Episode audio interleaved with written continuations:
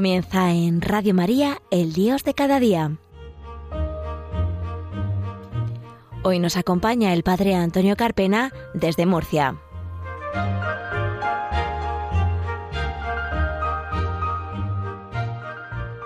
Buenos días, queridos oyentes de Radio María. Bienvenidos a un nuevo programa del Dios de cada día, aquí en las ondas de la Virgen. Hoy, día jueves 4 de agosto del año 2022, cuando son las diez y media de la mañana, una hora menos en las Islas Canarias, les saluda el Padre Antonio Carpena de Murcia y también saludamos a nuestro compañero Fran Juárez, que está al control de los mandos para que todo funcione y suene correctamente. Comenzamos.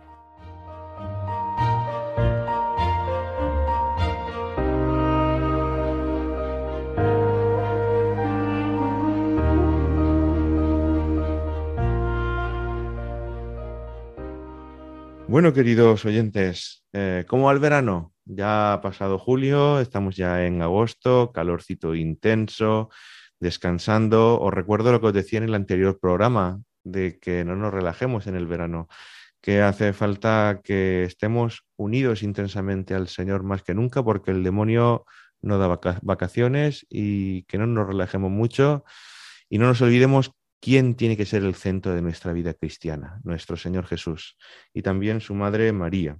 Bueno, eh, traemos varios temas para este programa del Dios de cada día en este jueves 4 de agosto. Y es que hoy celebramos a un santo particular al que le tengo mucho cariño y que seguramente muchos de los oyentes conocerán. Hoy celebramos a San Juan María Vianney, que muchos conocerán particularmente con el apodo de el cura de Ars, y es el patrón de todos los sacerdotes del mundo. He tenido la suerte de estar en Ars, en su sepulcro, y os digo una cosa, todo lo feo que tiene, lo tiene de santo, ¿eh? porque cuando uno va a verlo dice, uy, qué feo es este hombre, pero qué tocado el Señor está y qué gran labor hizo en su vida como sacerdote. Él, él tenía una frase eh, bueno, de tantas frases que, tenía que no va a dar tiempo pues hablar en este programa porque queremos hablar de San Juan María Vianney, del cura de Ars. Queremos tocar un poquito también la transfiguración que celebramos el próximo sábado y también la fiesta del próximo 15 de agosto, que será Dios mediante la asunción de la Virgen María a los cielos. Decía el cura de Ars, si comprendiéramos bien lo que es un sacerdote en la tierra, moriríamos, no de miedo, sino de amor. Yo creo que es una frase para enmarcar de este hombre que nació el 8 de mayo de 1786 en Dardilly, cerca de Lyon.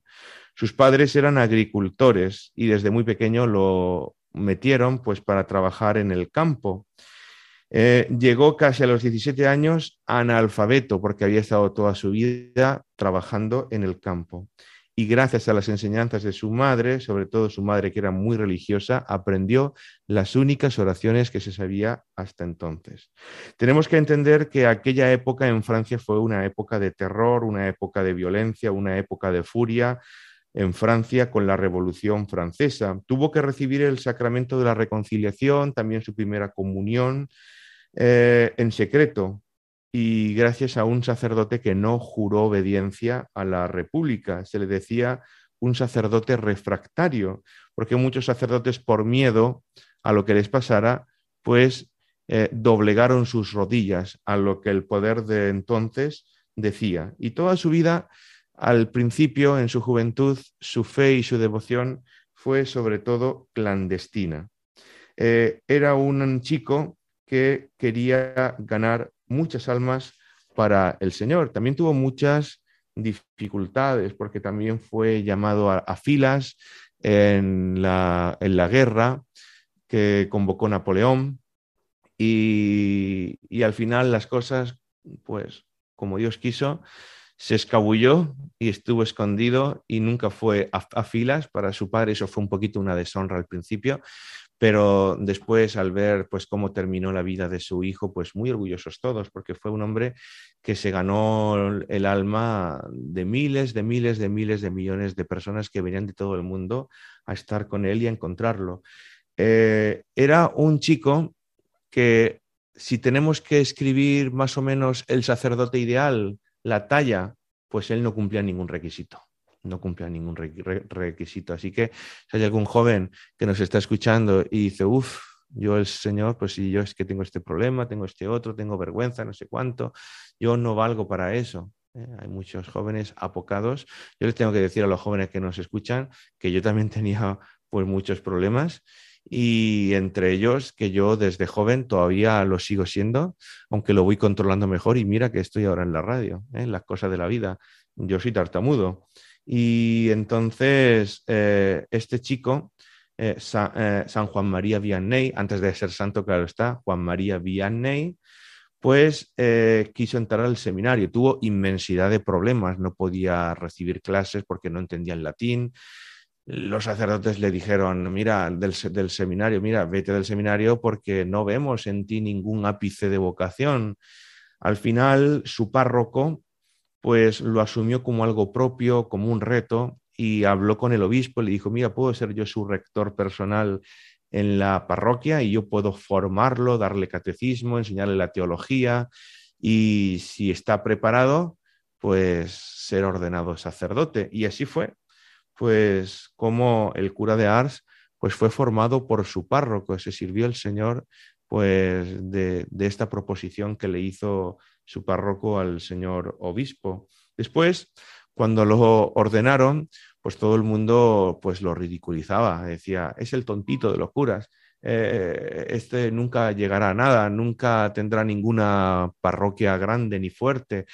Y las parroquias es verdad que no las que, las parroquias no son grandes por el lugar donde se encuentren, sino por el amor y la entrega que uno le, dedique a ellas. Y así fue como Ars, ese pueblecito pequeño de Francia, de apenas pues 200 habitantes, llegó a ser el corazón de Francia y llegaron miles y miles y miles y miles de personas, con lo que conllevaba también muchas veces la envidia de sus hermanos sacerdotes que no sabían cuál era el secreto ni la receta que llevaba a este sacerdote pues a ser tan tan gran anzuelo para estas personas.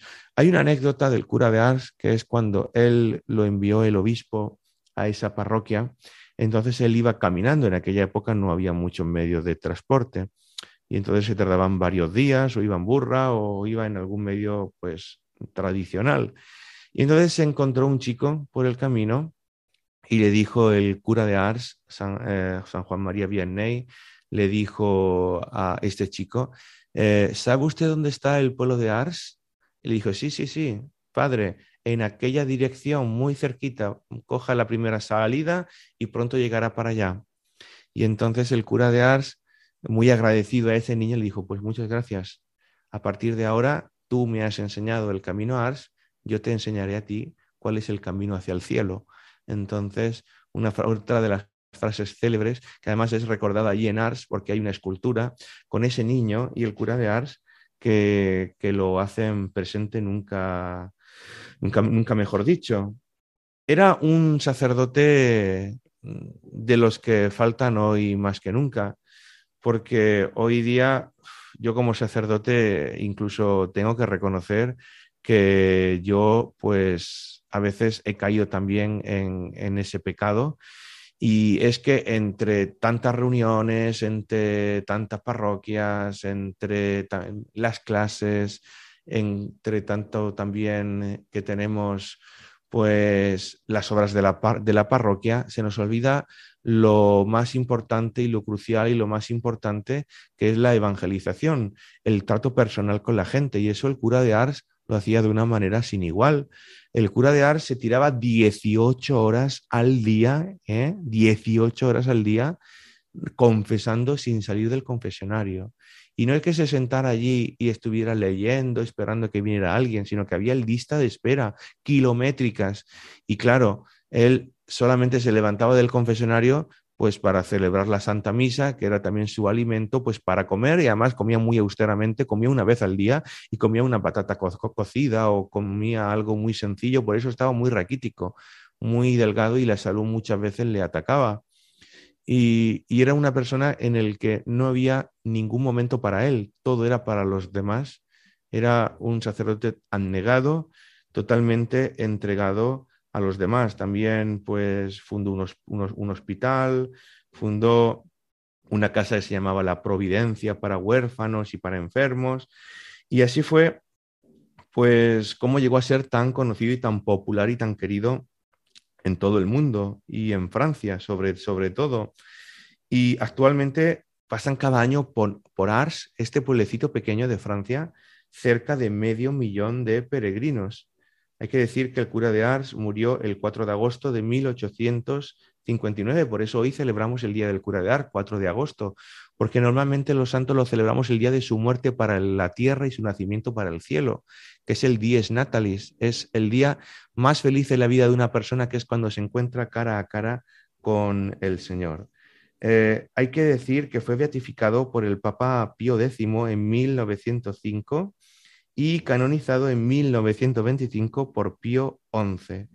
Y en 1959, en el centenario de su muerte, San Juan XXIII le dedicó nada más y nada menos que una encíclica, Nostri Primordia, y lo propuso pues como modelo para todos los sacerdotes y Benedicto XVI, nuestro querido Papa Emérito, en el 2009, en el 150 aniversario de su muerte, convocó un año sacerdotal, todos recordarán, de grata memoria, en, lo que, en el que proponía al cura de Ars como modelo de vida para un sacerdote.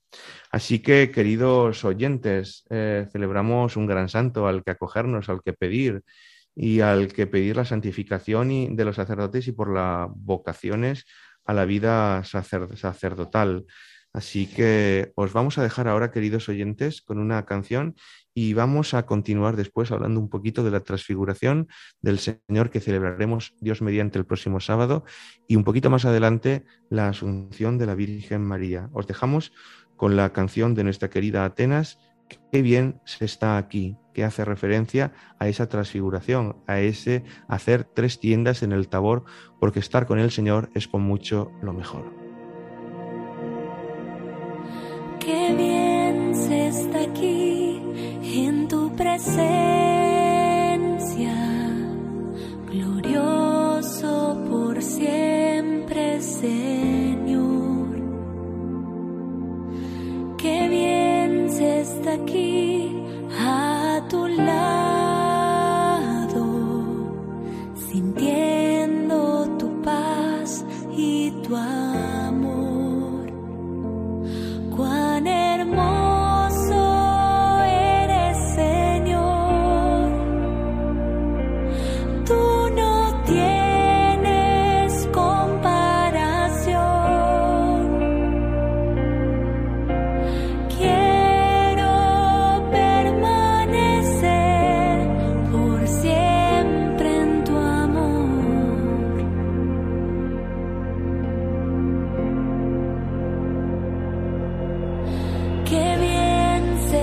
Está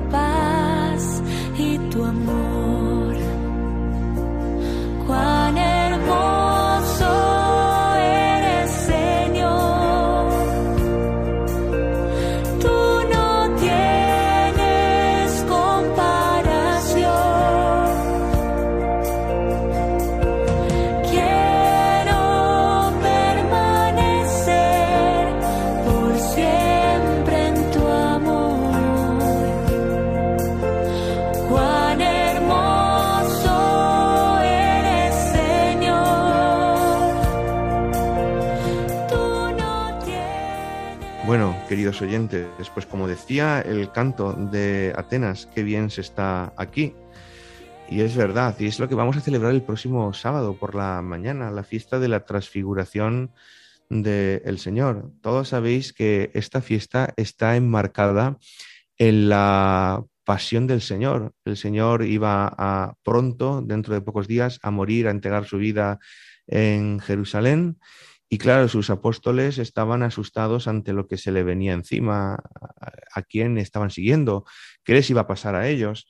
Entonces el Señor quiere hacerles partícipes por un momento de la gloria, de la gloria que si son fieles y perseveran y dan la vida por Él, como Él lo va a hacer por ellos, les espera en el cielo. Entonces se lleva a Santiago y a Juan y, a, Pedro, tres de sus mm, discípulos predilectos, y se los lleva al Tabor. Y allí ocurre algo maravilloso, y es que aparecen Moisés y Elías. Moisés y Elías que eh, alguno dice, bueno, no, no, pasa nada, dos personas que estaban por allí se saludan y punto y nada más. No, no, es que Moisés y Elías llevaban cientos de años muertos y, y entonces eso es lo que asusta a los discípulos y a la misma vez les maravilla porque Elías y Moisés significan las dos grandes columnas de la fe del pueblo de Israel, como son pues la ley con Moisés y los profetas con Elías y la plenitud a la que apuntaban la ley y los profetas es Jesús, la plenitud de los tiempos.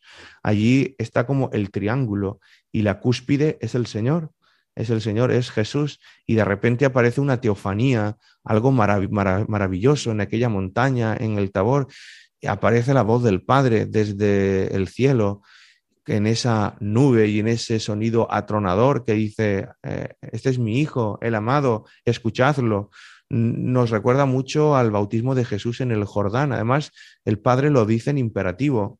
Dice, escuchadlo, no si queréis o si os apetece, porque en esto nos va la vida. Si tú escuchas hoy la voz del Señor, tu vida cambia, tu vida se transforma, tu vida resucita.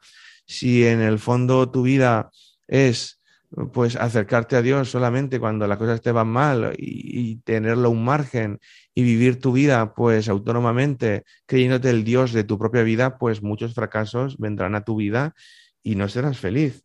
Por eso Pedro se, se, se, sorprende y dice, Señor, qué bien se está aquí. No vamos a bajar, vamos a hacer tres tiendas, una para Moisés, otra para Elías, otra para, para ti. Aquí sorprende un poco esto que dice Pedro, porque Pedro puede haber dicho vamos a hacer seis tiendas, también para Pedro, para Santiago y para Juan. Y no, no, no, no. Cuando uno se encuentra con Dios de esa manera tan fuerte y tan radical, lo que le pasa a Pedro, y es que se olvida de sí mismo. Para él solamente existe nuestro Señor. Él ha desaparecido de la escena totalmente, está embobado, está embobado en lo que está ocurriendo y aconteciendo. Y eso es lo que nos pasa muchas veces en la contemplación cuando uno está en oración, cuando uno vive la Eucaristía de una manera plena, perfecta, y es que ah, el reloj se para. Y por eso hay a veces que nos, que no, que no, que nos dicen, Padre, hoy usted se ha pasado la homilía, hoy la misa dura un poquito más de, tiempo. Y yo les digo muchas veces a esas personas, es que cuando uno está con el amado, cuando uno está con la persona a la que quiere, nunca mira el reloj el tiempo pasa volando, pasa rápido, se detiene, no existe el tiempo. Y eso es lo que le ocurrió también a, Pedro, que en definitiva el Señor le tira un poquito también de las orejas y dice, no, Pedro, Pedro, hay que bajar abajo a la vida ordinaria, hay que poner en práctica todo lo que yo os voy a enseñar y os he enseñado de aquí para atrás también. Y de verdad, si sois fieles, si estáis dispuestos a dar la vida por mí, pues un día podréis gozar no solamente de unos segundos como lo habéis hecho ahora en el Tabor, sino para toda la vida en el cielo, en esa visión beatífica, en ese ver cara a cara al Señor para toda la vida. Por eso, qué maravilloso es pues esta fiesta de la transfiguración del Señor.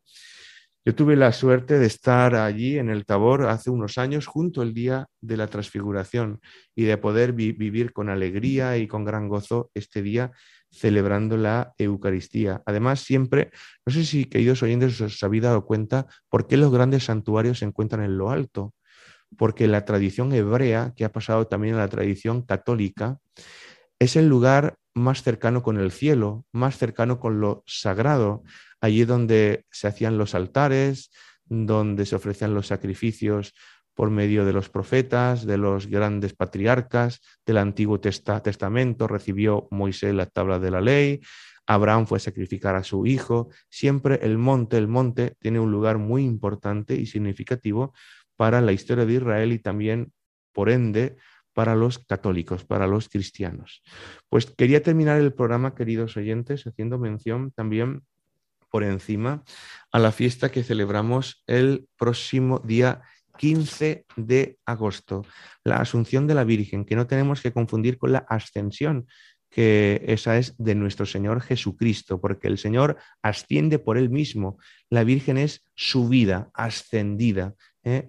por su Hijo, y es la única que está en cuerpo y alma en el cielo, porque aquella que estaba libre de pecado, aquella que el Señor preservó del pecado original y que preparó para ser madre de su Hijo, no podía ser menos estar entera en cuerpo y alma en los cielos, como un día tú y yo estaremos, porque cuando uno fallece al cielo va solamente su alma y el día del juicio final nuestros cuerpos también resucitarán. Esa es la esperanza del cristiano, por eso nuestro cuerpo es templo del Espíritu Santo y lo tratamos con reverencia, con devoción y lo tratamos con dignidad y no de cualquier manera. Por eso también tenemos que cuidarlo. Y es un dogma, ¿eh? El, dogma de la Asunción de la Virgen María que dice el texto del dogma, dice de Pío XII, dice, María está estrechamente ligada al hecho de ser la madre de Jesús, dado que la muerte y la corrupción del cuerpo humano son una consecuencia del pecado, y por eso no era conveniente que la Virgen libre de pecado se viera afectado por ella. Por eso, queridos oyentes, nos acogemos en este final del programa a María, nuestra Madre, para que ella también nos asista, nos acompañe y ella también el día que nos toque enfrentarnos cara a cara a su Hijo, ella nos acompañe, nos suba, nos, nos ascienda y que nos presente a su Hijo sin ningún miedo y que celebremos este día con gran gozo y con devoción. Saludamos, como no, a nuestro técnico de sonido, Fran Juárez, que ha estado pendiente de que todo suene y funcione correctamente. Le dejamos el email del programa, el Dios de cada día 34 arroba radiomaria.es y el Facebook Antonio Carpena López, Twitter arroba el Carpena y le dejamos pues con la canción de Katie Márquez, Madre María, recién sacada del horno. Un abrazo, queridos oyentes, y hasta el próximo programa.